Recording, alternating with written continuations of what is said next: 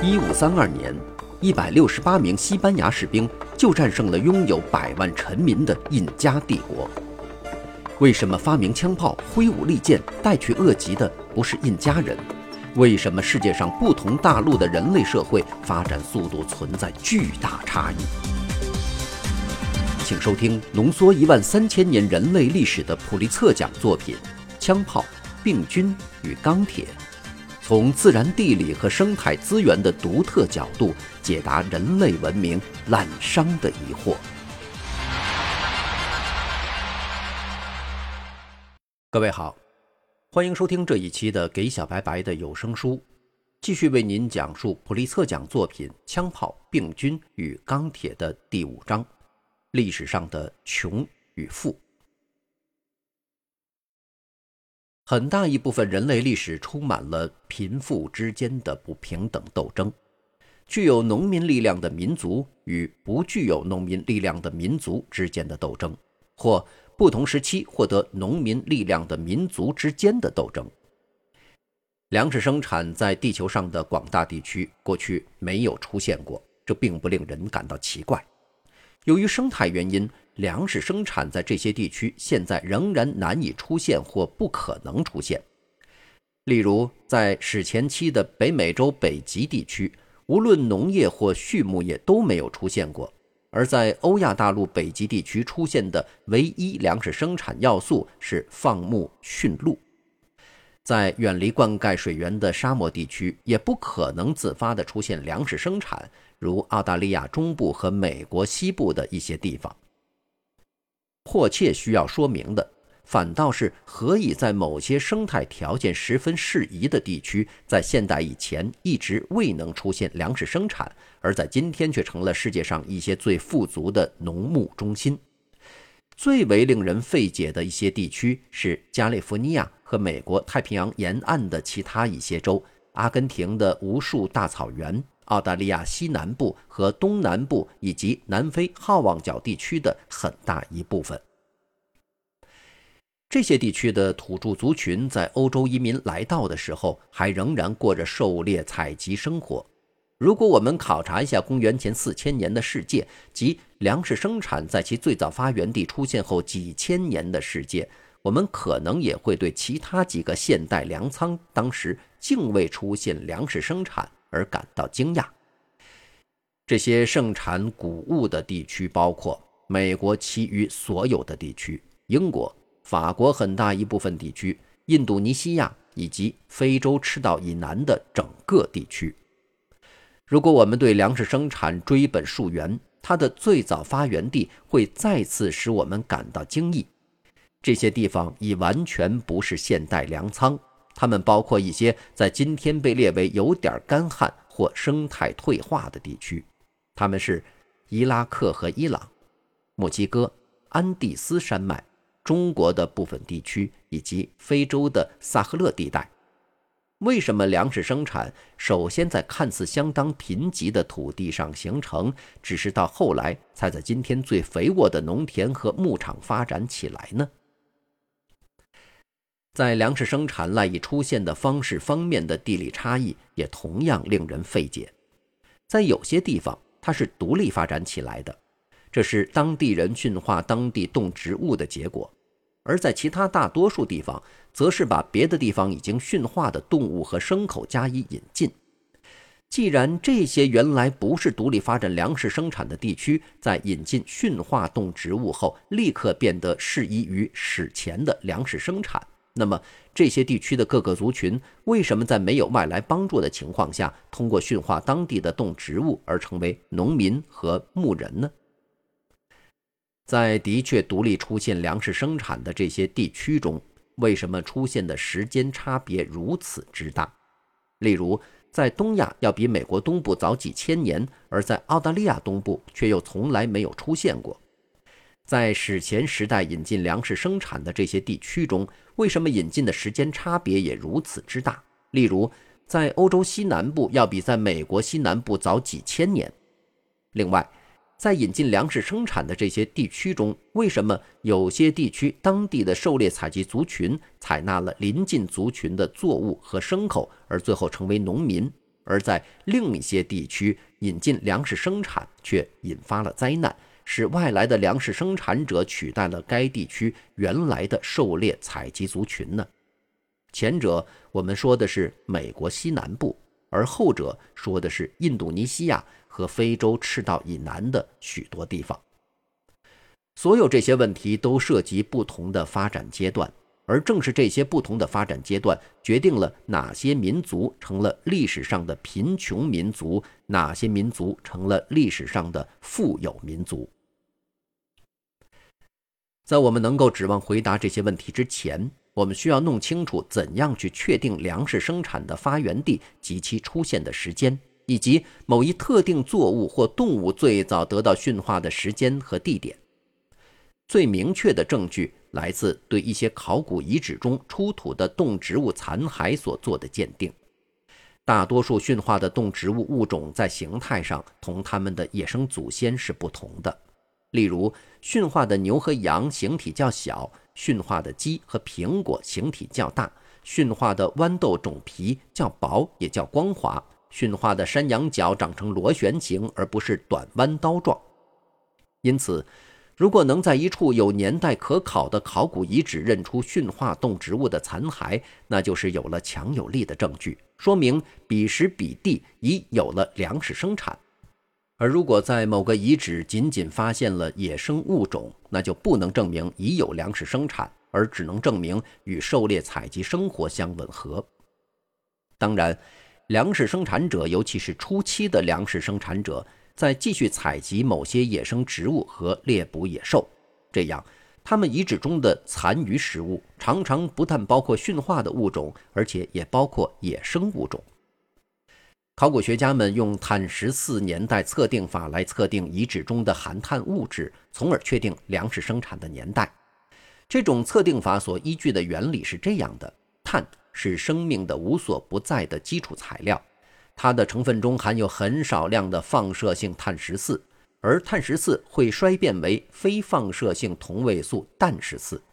宇宙射线不断地在大气中生成碳十四，植物吸收大气中的碳，其中碳十四和普遍存在的同位素碳十二保持着一种已知的几乎不变的比例，大约是一比一百万。植物中的碳接下去构成了吃这些植物的食草动物的躯体。也构成了吃这些食草动物的食肉动物的躯体。不过，这些植物或动物一旦死去，它们体内碳十四含量的一半每隔五千七百年衰变为碳十二，直到大约四万年后，碳十四含量变得很低而很难测出，也很难把它同受到少量的含有碳十四的现代材料的污染区别开来。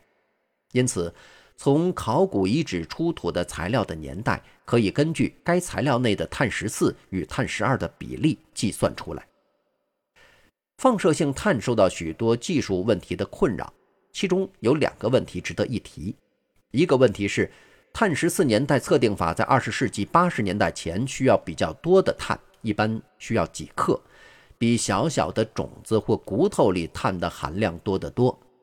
因此。科学家们常常不得不依靠测定的在同一遗址附近找到的材料的年代，而这个材料被认为是与残存的食物有联系的，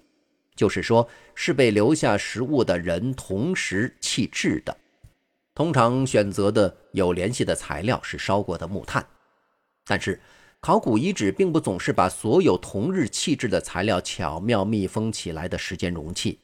在不同时间弃置的材料可能会混杂在一起，因为蠕虫、啮齿目动物和其他作用力把地层给搅乱了。燃烧过的木炭碎屑最后可能因此而靠近了某个死去的，并在几千年中或早或晚被吃掉的植物或动物。今天，考古学家们越来越多地用一种叫做加速质谱分析法的新技术来解决这个问题。这种新技术可以使碳十四年代测定法测得极小的样本的年代，从而使人们可以直接的测得一粒小小的种子、一块小小的骨片或其他食物残渣的年代。近年来，用碳十四年代测定法测得的年代，有的是根据这种新的直接方法，有的是根据旧的间接方法。但在有些情况下，人们发现用这两种方法测得的年代存在巨大差异。在由此而产生的仍未解决的争论中，就本书的论题而言，最重要的也许是与粮食有关的生产在美洲出现的年代问题。二十世纪六十年代和七十年代的间接方法测得的年代是远在公元前七万年，而较近的直接方法测得的年代则不早于公元前三千五百年。碳十四测定法的第二个问题是。大气中碳十四与碳十二的比例，事实上并不是严格不变的，而是随着时间上下波动。因此，从某种不变的比例这种假定出发，去计算碳十四年代测定法测得的年代，经常会发生一些小小的错误。确定关于过去每个年代错误的程度，原则上可以借助古老树木记录下的年轮。因为只要数一数这些年轮，就可以得到每个年轮在过去的绝对日历年代，然后再对用这种方法测定年代的木炭样本加以分析，来确定其中碳十四与碳十二的比例。这样就可以对用碳十四年代测定法实测到的年代加以校正，来估计大气中碳比例的波动情况。这样校正的结果是。对从表面上看即未经校正的其年代介于公元前约一千年到六千年之间的一些材料来说，精确的经过校正的年代要早几百年或一千年。近来又有人用一种交替法开始对一些年代稍早的样本进行校正，这种方法所依据的是另一种放射性衰变法，它所得出的结论是。表面上看，年代约为公元前九千年的样本，实际年代是公元前一万一千年左右。考古学家们常常把经过校正的和未经过校正的年代加以区分，其方法就是对前者用大写英文字母，对后者用小写英文字母。然而，考古文献在这方面可能很混乱。因为许多书和论文在报告未经校正的年代时都写作 B.C.，而未能提到这些年代实际上是未经校正的。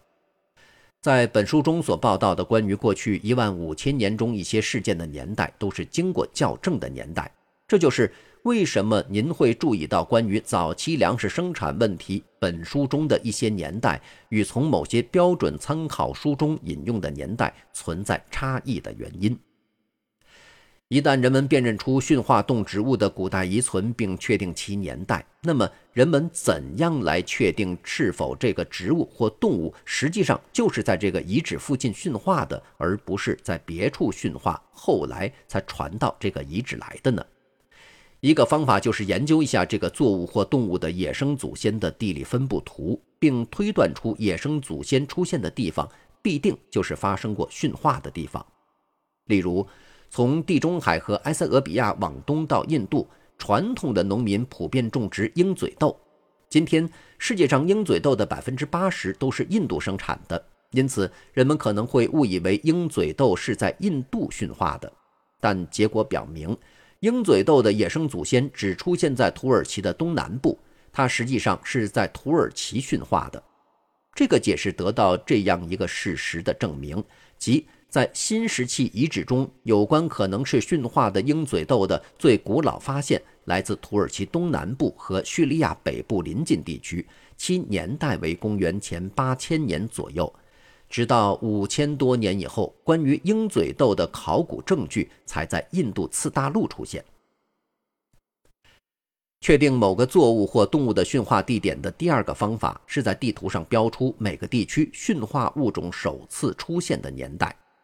出现年代最早的地点，也许就是驯化最早的地点。而如果野生物种的祖先也在那里出现，如果它们在其他地点首次出现的年代，随着与推定的最早驯化地点距离的增加而渐次提早，从而表明驯化物种在向其他那些地点传播，情况就尤其如此。例如，已知最早的人工栽培的二粒小麦。在公元前八千五百年左右出现在新月沃地，其后不久，这个作物逐步向西传播，在公元前六千五百年左右到达希腊，在公元前五千年左右到达德国。这些年代表明二粒小麦是在新月沃地驯化的。这一结论可以用以下事实来证明：二粒小麦的野生祖先的分布只限于从以色列到伊朗西部和土耳其这个地区。然而，在许多情况下，如果同样的植物或动物是在不同的地点独立驯化的，那么就会出现一些复杂的情况。只要分析一下由此产生的不同地区的相同作物或动物标本在形态、遗传或染色体方面的差异，就常常可以发现这些情况。例如，印度驯化牛中的流牛品种具有欧亚大陆西部牛的品种所没有的肉峰。遗传分析表明，现代印度牛的品种和欧亚大陆西部牛的品种在几十万年前就已分化了。比任何地方、任何动物驯化的时间都早得多。这就是说，在过去一万年中，牛就已经在印度和欧亚大陆西部独立的驯化，而它们原来都是在几十万年以前就已分化的印度和欧亚大陆西部野牛的亚种。好，感谢您收听这一期的节目。在下期节目当中，继续为您讲述普利策奖作品《枪炮、病菌与钢铁》第五章的第二部分。这里是给小白白的有声书，下期节目我们再见。